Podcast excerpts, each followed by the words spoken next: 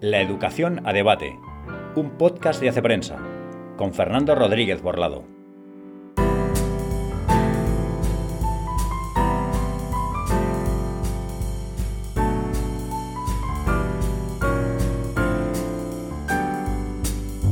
Muy buenas tardes y bienvenido al capítulo 16 de La educación a debate.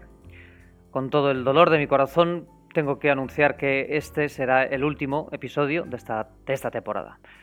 A lo largo de los anteriores episodios, pues creo que hemos ido tocando pues casi todos los puntos nerviosos, por decirlo así, del, debate educativo. Nos hemos metido en, casi todos los charcos, que si la repetición de curso, las nuevas normas de promoción, eh, la escuela privada, la escuela concertada, la pedagogía progresista, eh, el asunto de la jornada escolar, el papel de las humanidades, en fin, y más, y más temas, ¿no?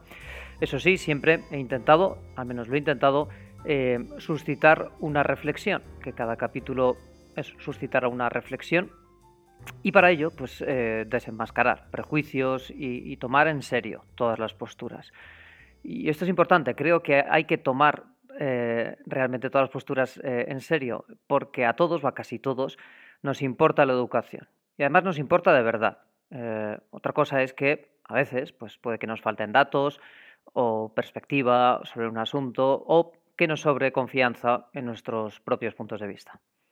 Y claro, no quería terminar esta temporada sin mirar, aunque, aunque sea al final, al mundo de la universidad. Las universidades deberían ser eh, la joya de la corona de cualquier sistema educativo, al menos mm, se crearon con esa intención y, así se han entendido durante, durante siglos. Sin embargo, eh, hoy en día se percibe algo así como una especie de, crisis de identidad. Algunos se quejan de que, de que son las fuerzas eh, mercantilistas ¿no? las que están provocando que estas instituciones pues como que pierdan sus, rasgos propios, sus identidad, su identidad propia. y en concreto pues, el enfoque humanístico que las ha caracterizado. Y en el lado contrario eh, están quienes piensan que las universidades, según las conciben los puristas ¿no? de, la, de, la, universidad, pues hace tiempo que dejaron, dejaron de ser útiles y que de hecho se han convertido en, reliquias, en, torres de marfil, cada vez más ajenas al mundo real y incapaces ¿no? de, preparar a los alumnos para, para el mundo laboral. Bien, y más allá de este debate existen, más allá, o, mejor dicho, rodeando este debate, ¿no? Existen factores, pues, eh, demográficos, factores sociales que presionan a las universidades desde fuera. Eh, por ejemplo, una población cada vez más envejecida que hace, que hace pues, cada vez más difícil atraer estudiantes, eh, una formación profesional en alza, pujante, una crisis económica en el horizonte eh, que, digamos, que empuja a ser pragmáticos ¿no? en, el, en, el, proceso de la formación, la existencia de cada vez más alternativas dentro de educación superior, la enseñanza online, eh, etc. Y en este escenario me parece muy oportuno que nos paremos a pensar hacia dónde debería ir la universidad, qué queremos de ella. Si te interesan estas preguntas, bienvenido, te invito a que entres y te pongas cómodo, estás en el sitio adecuado. Esto es la educación a debate. Hoy, Quo Vadis Universitas.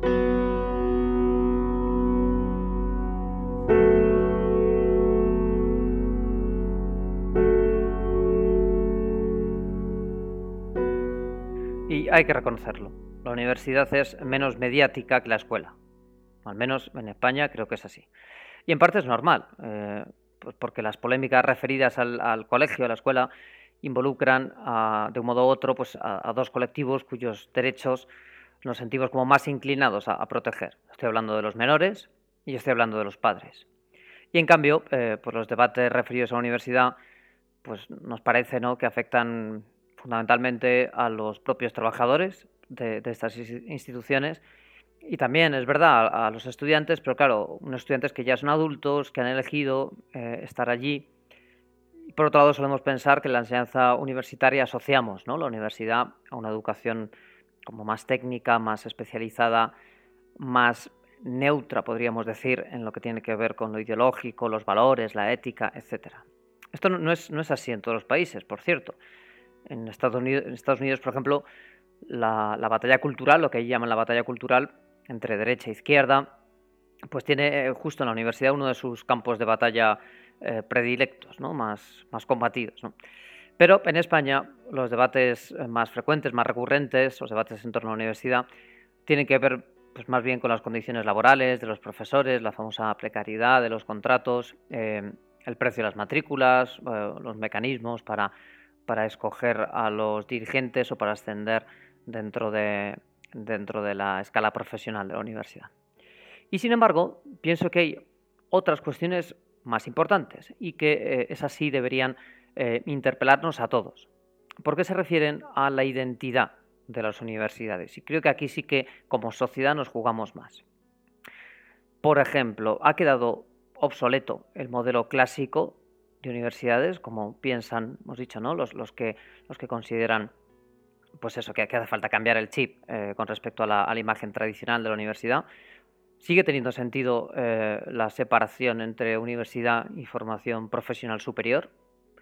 Tiene poco peso la, docencia respecto a la investigación en, las universidades, o, más bien ocurre lo contrario. Existen demasiadas universidades o demasiadas carreras. ¿O qué papel deberían tener las empresas para, para influir en el currículum de los grados? Bien, estas preguntas me parece que sí que apuntan al, debate oportuno, al debate importante. El debate en el fondo sobre la identidad de la institución universitaria. Y como ya he comentado antes, eh, en esta, en esta cuestión me parece que las posiciones se pueden agrupar eh, en dos grandes bandos.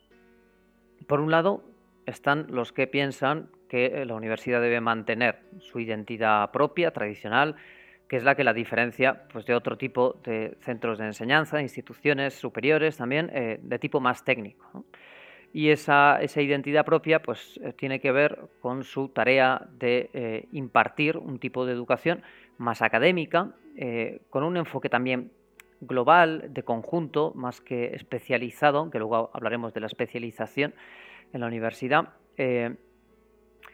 una educación en definitiva que permita crear conocimiento nuevo, pero a partir de la reflexión, de la investigación, de la profundización en el patrimonio eh, cultural, y aquí eh, meto lo humanístico, pero también lo científico, el patrimonio cultural recibido, ¿no? que ha ido acumulando una sociedad. Bien, esta forma de entender la universidad, pues eh, no se te escapa que está como impregnada ¿no? de esa visión medieval de, de, las artes liberales, ¿no? las llamadas artes liberales, que eran pues esas disciplinas que cultivaban las personas libres, de ahí, de ahí su nombre, ¿no? en oposición a lo que se llamaban las artes serviles, ¿no? los, oficios más, más mecánicos, ¿no? destinadas, también lo dice la propia palabra, pues más bien a los siervos. ¿no? Eh, bien, y aunque la frontera lógicamente se ha ido difuminando con el tiempo, también por la desaparición ¿no? de, esta, de, esta, frontera entre, entre, hombres libres y siervos, ¿no? Eh, pero el carácter humanístico de este concepto de universidad pervive, pervive todavía en los sistemas universitarios, más en unos países que en otros. Por ejemplo, eh, en Estados Unidos, eh, en muchas facultades todavía es corriente, es lo habitual, es lo mandado, de hecho, que, el estudiante, independientemente de cuál vaya a ser su especialización posterior, pues primero, los primeros cursos, curse eh, asignaturas de tipo humanístico, si podríamos decir en general. ¿no? Obviamente ya no se trata de, eh, del trivium y el quadrivium de los medievales, ¿no? pero, pero el enfoque sí que es parecido. ¿no?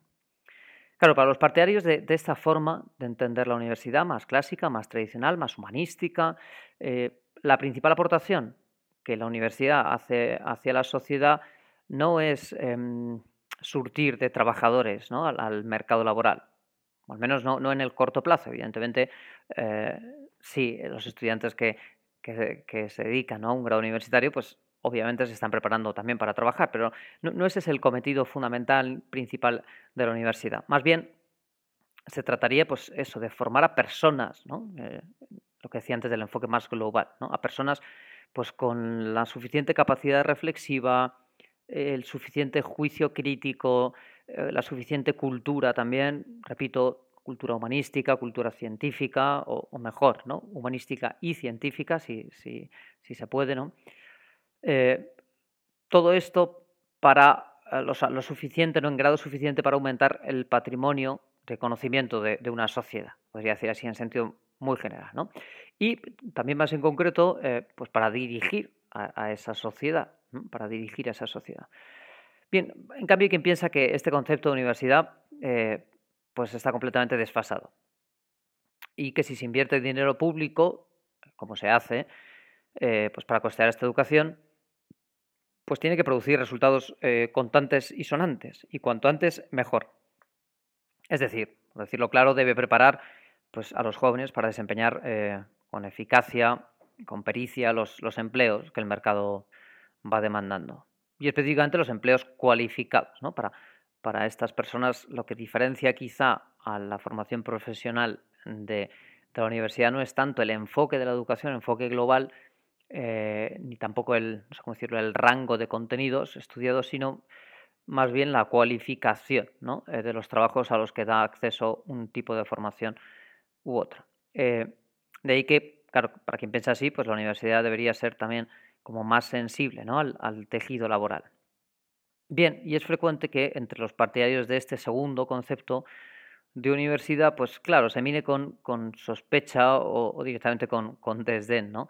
a las carreras humanísticas, pues porque fin, se considera que, estos estudios como que no producen un beneficio así claro ¿no? a, a, la sociedad, al avance de la sociedad, no, no, inventan nada, no descubren nada, eh, fin, no sirven quizá ¿no? para esto, pues para construir lo que sea o para eh, infraestructuras, etcétera, ¿no?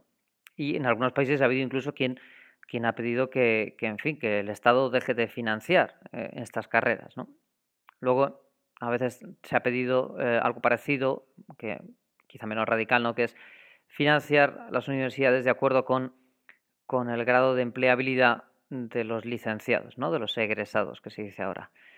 Eh, para quien defiende esto, pues claro, sería una forma ¿no? de obligar a las universidades a, a eliminar eh, los grados, por lo menos a, costearlos con su dinero, ¿no? los grados eh, que no fueran rentables ¿no? en términos de, empleo, casi todos del ámbito de, las letras, de las humanidades. ¿no? Y también, también eh, para evitar, ¿no? de paso, que los estudiantes pues como que se endeuden sin sentido, ¿no? se endeuden estudiando carreras que, que luego no les, no les van a, a, facilitar encontrar un empleo o que, o que den acceso a empleos de baja, de baja cualificación y por tanto de bajo salario también. ¿no? Bien, en fin, como ves, se trata de dos formas muy distintas de entender la universidad. Eh, una que podríamos llamar idealista, humanista, y la otra más pragmática, más técnica. Parece que actualmente el viento de la opinión pública sopla más bien a favor de la segunda opción, como suele ocurrir por otra parte en tiempos de incertidumbre económica. Yo no soy un experto en política universitaria, eh, esto tengo que reconocerlo desde ya. Eh, Entiendo que entre el negro y el blanco pues cabe una amplia gama de grises. Eh, sin embargo, sí que creo, sí que creo en la identidad humanística de la universidad. En este caso puede que sea un, idealista de estos desfasados. ¿no? Y me parece algo positivo que cualquier estudiante estudie lo que estudie, pues reciba una, una formación cultural. ¿no? Y uno podría pensar, es cierto, pero esto, esto no es a lo que se dedica la escuela. Para eso no está la enseñanza primaria y secundaria.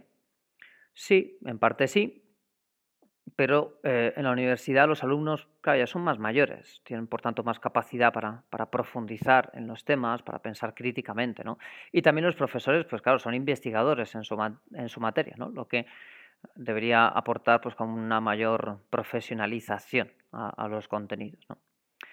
A los que consideran, que, esto, este tipo de formación, resta tiempo, ¿no? Eh, para aprender eh, pues lo que los licenciados van a necesitar en el día a día de su trabajo, pues eh, yo les diría lo que a veces les digo a mis alumnos de secundaria, ¿no? cuando también me hacen preguntas parecidas, ¿no? que todavía no están en la universidad, pero ya empiezan a preguntar, profe, si yo estoy estudiando un bachillerato de ciencias, ¿por qué tengo que estudiar historia, etcétera, etcétera? ¿no? Si no me va a servir para, para mi trabajo, etcétera. ¿no?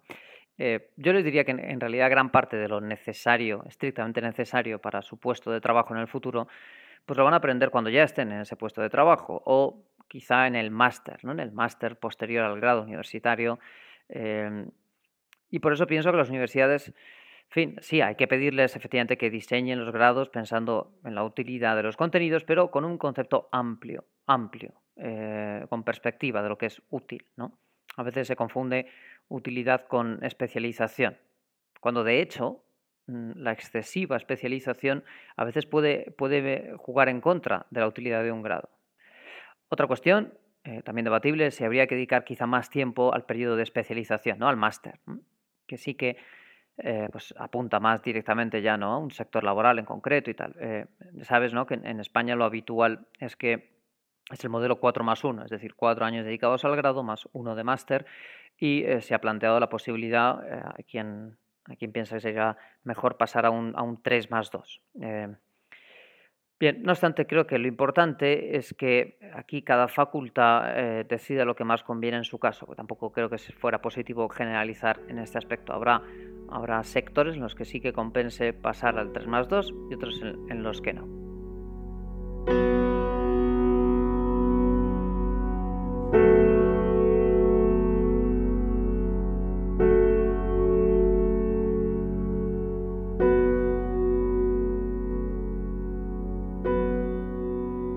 Y otro debate, derivado en parte del anterior, es eh, qué papel debe cumplir la formación profesional, y especial, especialmente la de nivel superior, ¿no? la que es mm, como complementaria a, la educación, bueno, más que complementaria, la alternativa ¿no? a, la, educación universitaria. Según algunas predicciones, la evolución del, mercado laboral requerirá más titulados de, de tipo técnico, más titulados de formación profesional. En concreto, Hace unos años la Comisión Europea eh, estimaba que para, mantenerse competitivas eh, las economías del continente europeo pues, tendrían que adaptarse al paradigma 50-35-15, que significa que eh, la mitad, 50% de los, de los puestos de trabajo serán desempeñados por profesionales de, con cualificación digamos intermedia, más, más de tipo técnico, y el 35 y el 15% restantes, ¿no? pues 35 para, para profesionales de, cualificación alta, lo que quizás asociamos a, universidad, y el 15% para eh, cualificación baja, ¿no? lo que podría ser una, formación eh, pues simplemente con, fin, secundaria. ¿no? Eh, bien, y algunos países, sobre todo en el norte, centro Europa también, la distribución de los estudiantes ya más o menos cuadra con con este panorama que plantea la, la, Comisión Europea para el futuro. Por ejemplo, en Alemania, Bélgica, Austria, también Suecia, Finlandia, aunque no tanto, pero son, un país, son países con sistemas educativos muy, vinculados a, lo muy vinculados, muy favorables, ¿no? podríamos decir, a, lo técnico y unos porcentajes grandes de, estudiantes se, se, dirigen por ese camino de la formación más, técnica. En España, aunque también está creciendo este sector, todavía hay una proporción claramente mayor de eh, alumnos que eh, prefieren la opción universitaria, ¿no? a través del bachillerato y después la universidad. Claro, en parte esto puede verse a que mientras en los anteriores países los, titulados técnicos se desempeñan bien en el mercado laboral eh, en cuanto a tasa de empleo, en cuanto a salario, en España, en cambio, todavía eh, el desempeño de estos con respecto a los universitarios, eh, en fin, eh, todavía es inferior, claramente inferior. a veces porque se contrata, equivocadamente pienso yo, ¿no? A, un, se prefiere contratar a un título universitario para un puesto que podría desempeñar al menos también y probablemente mejor un titulado en formación profesional. pero creo que todavía heredamos una cierta titulitis aquí en España una titulitis, por cierto, que está en la base de, otro fenómeno que es el de la sobrecualificación. Eh, personas trabajando en, puestos eh, que requieren una, preparación inferior a la que, a la que ellos tienen. Bien, en cualquier caso, durante años se ha ido produciendo una, tendencia convergente, convergente entre los estudios técnicos, las instituciones de, estudios técnicos, de formación profesional, y las universidades. Mm, en algunos países más que en otros, ¿no? Este, se ha producido este proceso. Eh, por ejemplo, en algunos países eh, pues existen ya desde hace tiempo unas instituciones que están ahí a medio camino, ¿no? instituciones intermedias. Por ejemplo, los, los llamados community colleges en, Estados Unidos, em, las universidades técnicas o de ciencias aplicadas, en fin, reciben diferentes nombres, ¿no? En Alemania, en Suiza, Reino Unido, en, Países Bajos. Em, y que en general la verdad es que han tenido bastante éxito en cuanto a la inserción laboral de, los, de los egresados. Eh, sin embargo, en muchos de estos países pues, eh, se ha producido, decían, una tendencia convergente, es decir, estas instituciones han ido un poco eh, copiando, mimetizándose con las universidades y, por ejemplo, pues han desarrollado programas de tipo máster o incluso de tipo doctorado, ¿no?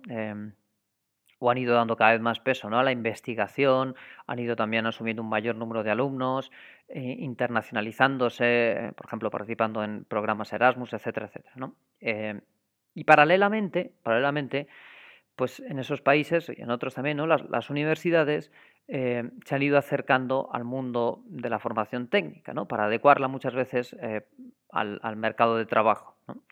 Y así pues, se ha ido difuminando un poco la barrera entre un tipo de, institución eh, y otro. En España esto creo que solo ha ocurrido en parte. aquí no existen estas instituciones intermedias, ¿no? pero sí que se ha hablado mucho de, facilitar la transitabilidad entre la formación profesional, sobre todo la superior, y la universidad. Eh, supuestamente en ambas direcciones. Supuestamente en, ambas direcciones. Ahora bien, en la realidad em, solo se ha legislado al final en la práctica, ¿no? Pues para facilitar una de las dos direcciones, que es de la FP a la universidad, ¿no? Y, no tanto al revés, aunque hace poco se ha publicado una, ley de FP de la que hablaremos eh, y, quizá esta ley suponga un punto de inflexión en, esto, ¿no? En concreto, se aprobó hace unos meses y, esta ley incide ¿no? pues en, el, en el perfil técnico del sector de la FP. Por eso decía que eh, no creo que en España se esté dando esa mimetización con el sector eh, universitario, ¿no? del que hablábamos que, sí que había, eh, se está produciendo ¿no? en, otros países. Por ejemplo, en la nueva ley de FP, que ya digo, creo que ha sido firmada y ha entrado en vigor como en marzo de este año, pues se diversifica la, oferta de cursos. ¿no? Antes básicamente existía la formación profesional básica, todavía minoritaria en España, la de tipo medio y la de tipo superior. Eh, y eh, esta ley ofrece ¿no? todo un abanico de, cursos, em, desde los micro, microcursos ¿no? que llaman, eh, a otras titulaciones más parecidas ¿no? al, al máster, ¿no? al máster universitario, pero en, la FP. ¿no? Pero ya digo, con todo creo que la ley va más en el sentido de reforzar la identidad propia de la FP vinculada pues eso, a lo técnico, ¿no? más al, uso del conocimiento que propiamente a la creación de conocimiento, ¿no? y también muy, muy cercano al empleo. Por ejemplo, em, se habla ¿no? en el texto varias veces de que eh, los organismos empresariales pues, tengan un papel más activo en el diseño de los currículums en la FP, incluso en la docencia también, en la propia docencia. ¿no? Así pues, en España parece que el cauce para la formación permanente del adulto, el trabajador, ¿no? de la que tanto se está hablando ahora, el cauce va a ser más bien la, FP y no la universidad. Y esto tiene, tiene sentido. Tiene sentido, pero también hay que decir que eh, para las universidades supone un reto económico. Eh, se está hablando mucho de la formación permanente, de la formación de adultos y eh, ese dinero que va asociado a, esa, a esa formación, pues a la universidad le vendría fenomenal. ¿no? Necesitan matrículas para sobrevivir, ¿no? Y claro, hay una serie de factores que juegan en su contra ahora mismo, ¿no? Lo que decíamos del paradigma este del 50-30-15, la baja natalidad, el envejecimiento de la, de la población, que cada vez hace pues eso, que haya un menor número de jóvenes en edad de, matricularse y luego el elevado coste también de la matrícula, ¿no? en comparación con, el de la FP.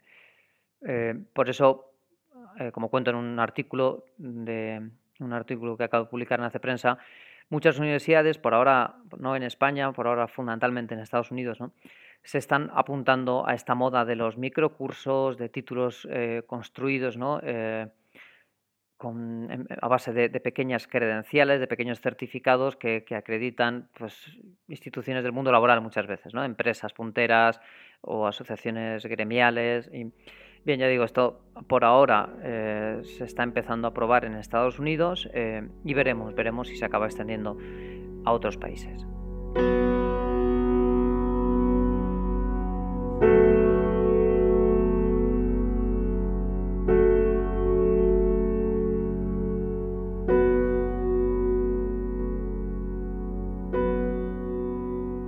Universitas? Nos preguntamos al principio en latín, ¿a dónde vas? ¿A dónde vas universidad? O, mejor dicho, ¿a dónde deberías ir?